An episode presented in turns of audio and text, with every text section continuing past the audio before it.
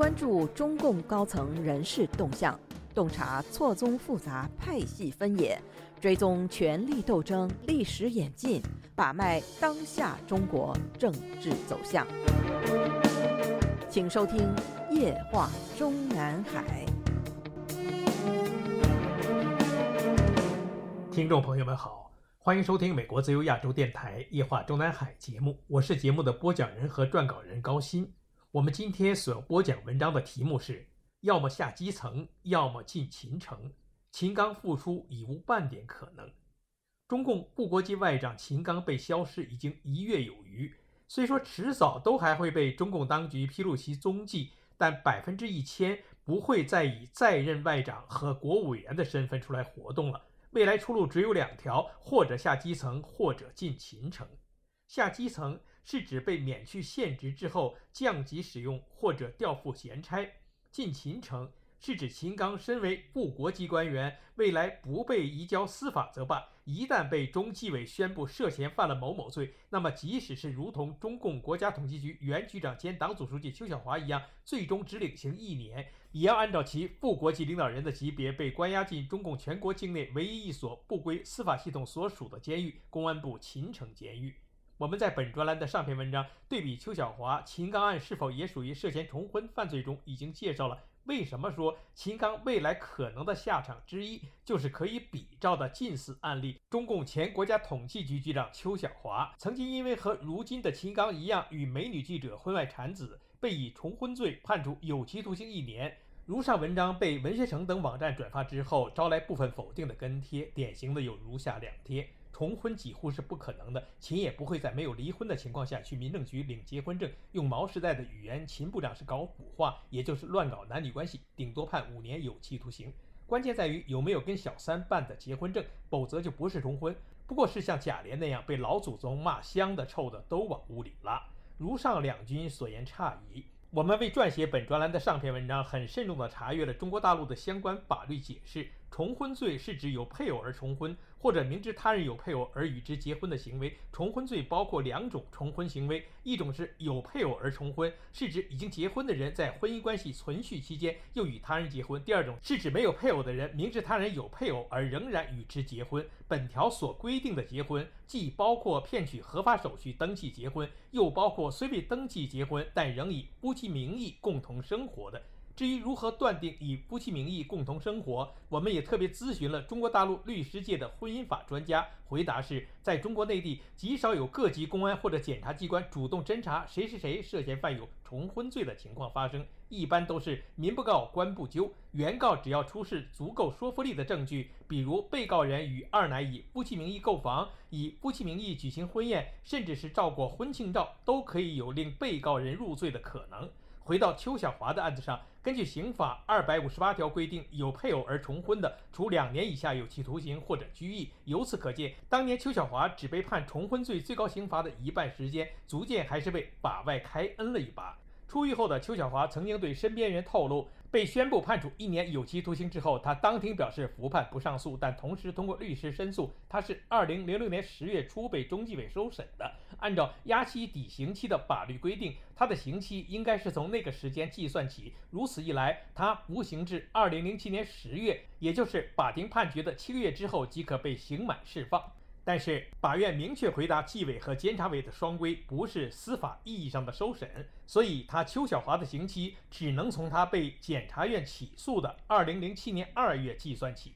如此说来，假设秦刚未来的下场只有进秦城一种选择的话，那么如今他正在失踪，实际上肯定是失去自由的时段，直到未来被中纪委和监察委移交司法的那一天，无论总共会被拖延多久，都不算坐牢。服刑时间只能从他被中纪委的招待所转移至最高法院的看守所的那一天算起，亏大了。二零零七年五月七日出刊的《亚洲周刊》曾经刊登了邱小华重婚罪妻不告情人告，说是邱小华的案情简单，其涉及的数十万款项大多是企业主或者下属单位提供给他，让他给患病的妻子看病的，金额未构成受贿。但是在审查中查明，邱小华与上海某电视台财经记者涉嫌重婚，生育一女。依照中国法律，重婚有原告，民不告则官不究。而邱小华的妻子不愿告邱小华，于是有关部门做通该上海电视台财经记者的思想工作，让他以原告身份告邱小华重婚。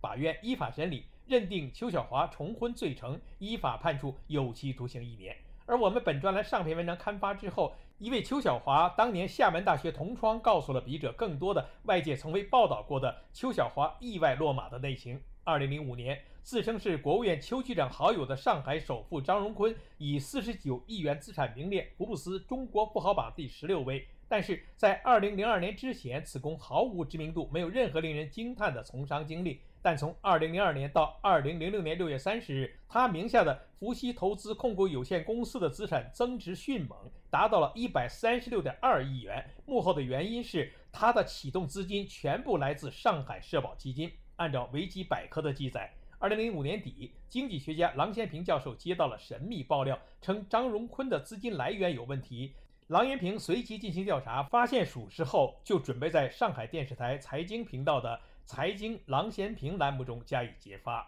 郎咸平随即遭到了上海市有关部门的封杀，该档栏目也于二零零六年二月被取消。当时恰恰是供职该电视台财经频道的江英金向上海市委宣传部及时密报了郎咸平的计划，虽然暂时起到了阻止郎咸平爆料的作用，但却令纪检机关在第一时间就对他产生了怀疑。按照邱小华的分析，如果不是江英金主动暴露了自己，日后中纪委调查组不太可能主动的去拿江应因说事，而张荣坤更没有必要主动交代出邱小华。二零零六年初，时任中共中央政治局常委兼国务院第一副总理、前上海市委书记黄菊被查出患有胰腺癌，并被医生判定来日无多之后，胡锦涛和温家宝趁机部署调查从郎咸平以及其他渠道上上报的上海社保基金案件。二零零六年六月，中纪委派出调查组进驻上海，组长是身兼中纪委常委的最高法院副院长、二级大法官沈德勇。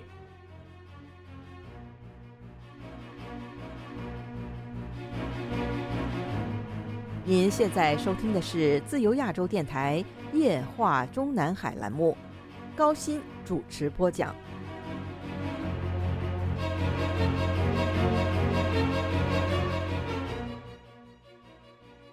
沈德勇接到专案组已经掌握的材料之后，多年把关工作的经验令他第一时间就看出了江英英的问题。本以为她是张荣坤的情妇，没想到扯出了刚刚升迁才几个月的国家统计局局长。于是，沈德勇专程飞回北京，就邱小华的问题向胡锦涛和温家宝等人汇报。按照邱小华自己日后的分析，胡锦涛和温家宝两个人在男女问题上都是很看重操守的。这也是为什么中纪委在查明他邱小华从未以权易钱的前提下，仍然死死抓住他的男女关系问题不放，非要定他一纸重婚罪不可。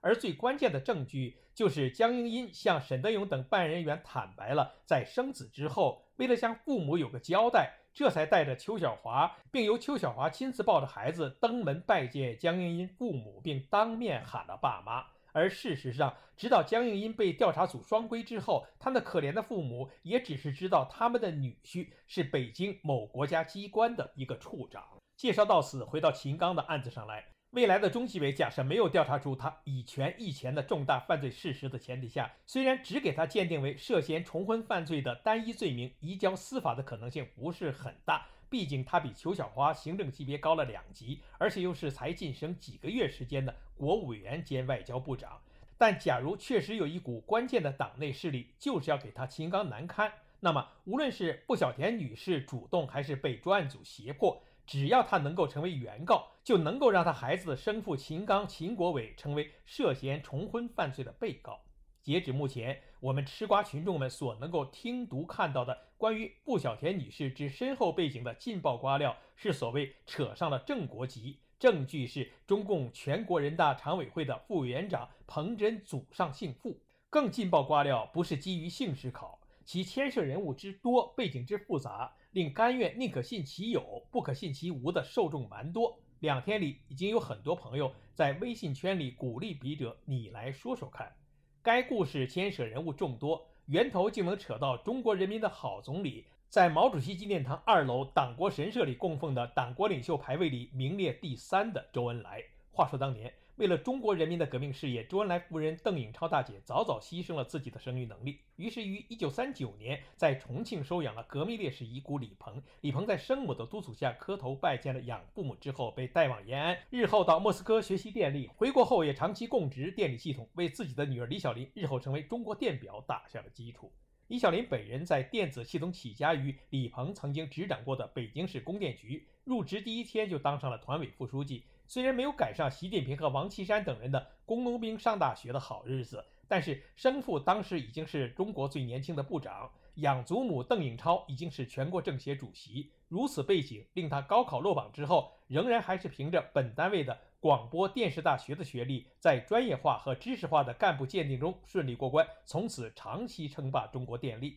名利双收之后的李小林，生活上也不甘寂寞。包养了一个黎姓公安大学教师，并利用手中权力将这位李二爷打造成香港富商。据说全中国的电价也因此每度上涨了一分钱。李小林满六十岁，从中国电子一姐的领导岗位上退下来之后，受习家大哥习近平的鼓励，要为“一带一路”发挥余热，仍然抽不出更多的时间到香港与李二爷享受生活。于是，也是寂寞难耐的李二爷便动起了歪念头。居然用李小林给他的零花钱，在香港包养了凤凰名妓傅小田。清楚知道自己事实上是在和电表里共享李二爷的名妓傅，自然也不愿意一棵树上吊死。于是，在二零一七年前后，利用公务机会，向时任中国外交部部长助理兼礼宾司司长对他彬彬有礼的秦刚频频放电。不久后，取得成功。从那以后，李二爷游走于内地的电表里和香港的名妓田之间。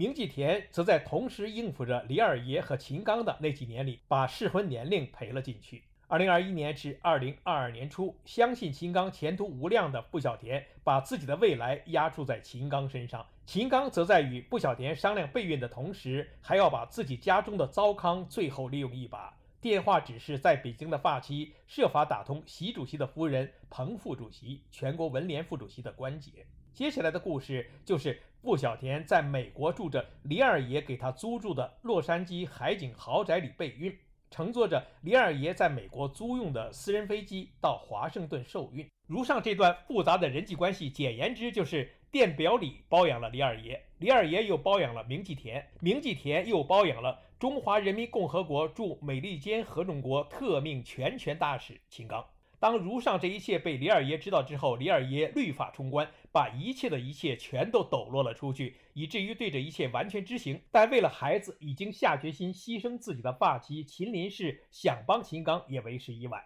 复述完如上故事之后。笔者认为，从名利双收之后的李小林生活上也开始不甘寂寞，一句妄下。其中较为可靠的，应该是秦刚拜倒在傅小田石榴裙之下的起始时间。事实上，远远早于他在华盛顿对秦大使的电视采访时间。因为这个起始时间的爆料人是非常有可信度的香港名记季硕明先生。先声明一句，这里说季先生是香港名记，是记者的记，毫无贬义。和把傅小田打造成名记的凤凰卫视一样，香港亚洲周刊也是中共大外宣重要杂志。该杂志的资深特派员季硕明敢于以实名爆料，本身就是可信度很高的证明。七月二十一日，季先生对外称，他与凤凰卫视主持人傅小田有过接触。秦刚和傅小田的暧昧关系，早在二零一七年意大利驻北京使馆向傅小田颁发骑士勋章的时候就出现了。具体的时间是二零一七年六月十二号晚。在意大利驻华使馆里，不小田获授意大利之星骑士勋章，嘉奖他对推动中意两国相互理解及双边关系加深加强所做之贡献。季先生说，当时秦刚以中共外交部部长助理的身份出席了这次活动。二零一八年，两人就好上了。随后，由于秦刚无法兑现离婚的承诺，二零一九年两人一度分手。分手后，傅小田曾威胁秦刚，还到处去告状。中共高层圈内人人都知道。疫情期间，不知道什么原因，两人和好了。据称，秦刚还给傅写下了承诺书。试想，连中共大外宣的重头记者都已经敢于公开见证秦刚和二奶傅小田之间的细节内容，秦刚怎么还有可能复出？听众朋友们好，我们今天的夜话中南海节目就播讲到这里，我是节目的播讲人和撰稿人高鑫，谢谢各位收听，我们下次节目再会。